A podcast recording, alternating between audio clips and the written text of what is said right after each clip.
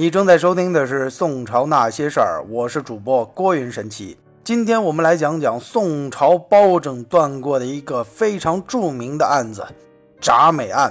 但是这个案件其实是一个非常蹊跷的案件，因为这个案件的两个主人公包公和陈世美来自于两个完全不同的朝代。包拯自然是宋朝人，而这陈世美。而这陈世美却是个清朝人，那么这宋朝包公又是如何穿越了几百年去铡死了这个清朝的陈世美呢？这一案件我们还得从陈世美的身世开始说起。陈世美现在已经成为了负心男人的代名词儿，那是因为戏剧《铡美案》的深远影响。戏剧《铡美案》又名《秦香莲》，极受人民群众的喜爱。上世纪七十年代末，刚结束了八亿人民八个戏的尴尬局面，很多传统戏剧又重现舞台之上。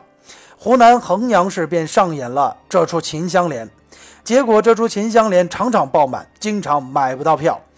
话说当时某单位一个员工得了癌症，躺在医院里，领导上门慰问他，问他有什么要求，他说：“我就只想看一场《秦香莲》。”领导听了之后十分感动，于是有关方面马上联系，为他买到了一张票。而当这个患病的职工看到包龙图的铡刀高高举起，喜新厌旧的驸马陈世美即将人头落地之时，他感到此生没有白来，脸上充满了无比的欣慰。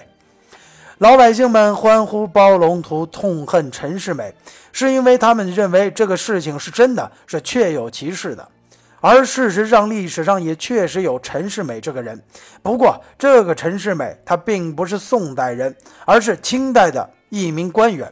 而且，这个陈世美根本就没有喜新厌旧做负心汉，他是一位口碑不错的清朝干部。在传统戏剧中的陈世美，自报家门是湖广均州人士。据《均州志·进士篇》记载，顺治十二年，以墨科使大成榜陈年谷。官贵司时道兼安察司副使、布政司参政。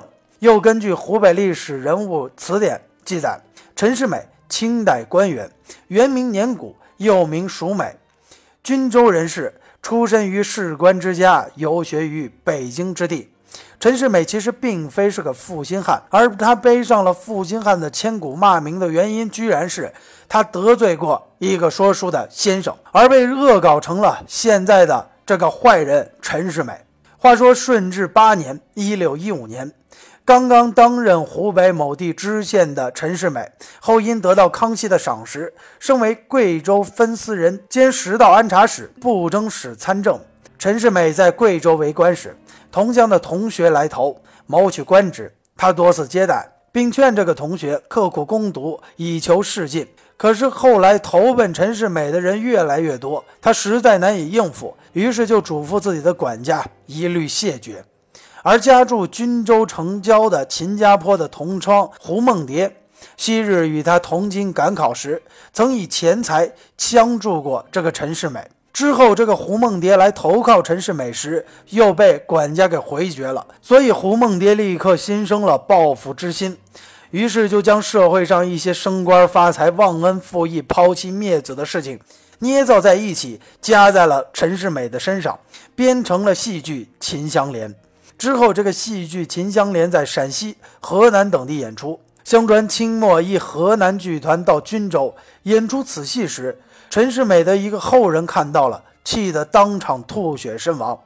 陈世美的第八代孙还组织过家庭众人当场砸了该剧的团衣箱，并殴打演员，死伤数人，演出才被迫停止。当然，也许有人会问：陈世美被冤枉也是在清朝的事儿，怎么会扯到宋朝、扯到包公身上去了呢？这就源于一次偶然的恶搞。相传清朝某年正月十六，某地请来了一个戏班子。这个戏班子先演了陈州放粮，又演了秦香莲抱琵琶。本来陈超放粮演的是宋朝，而秦香莲抱琵琶演的是清朝。这两部戏风马牛不相及。可是秦香莲抱琵琶演到中午，看的人越来越多，大家的情绪也越来越激动。而按照预定的情，而按照预定的情节。陈世美的家将韩琦受命追杀秦香莲，又放走秦香莲，最后韩琦自刎，秦香莲拉着儿女倒在血泊之中。到了这时，整部戏也就结束了，是一个赤裸裸的悲剧。可是等到这个戏结束之后，所有看戏的看客都不肯走，大家齐声吼道：“杀了这个陈世美！”入戏太深的看客们还边喊边把砖头瓦块一起向戏台上打来，弄得这个戏台的大当家急得像热锅上的蚂蚁一样，团团乱转，不敢在前台露脸。于是他赶紧露到后台。这时唱陈宫放粮的包公还未下庄，这个包公问这长班的。台下是怎么了？出了什么事儿？没想到这长班的灵机一动，看见包公，计上心来，于是推着包公出去说：“快，快到前台，接着往下唱。”这个演包公的人说：“你急糊涂了，我这包公在宋朝，而陈世美在清朝，相隔着几百年，怎么能同台唱戏呢？”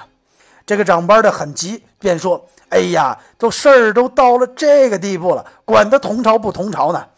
你陈世美这么大的驸马官，谁敢杀他？也只有你这包黑子铁面无私可以把他给铡了，就当是给老百姓们出出气，算是杀青煞戏了。于是这个黑脸的包公只得重新弹一整关，带着王朝马汉、张龙、赵虎一班人又马上上场了。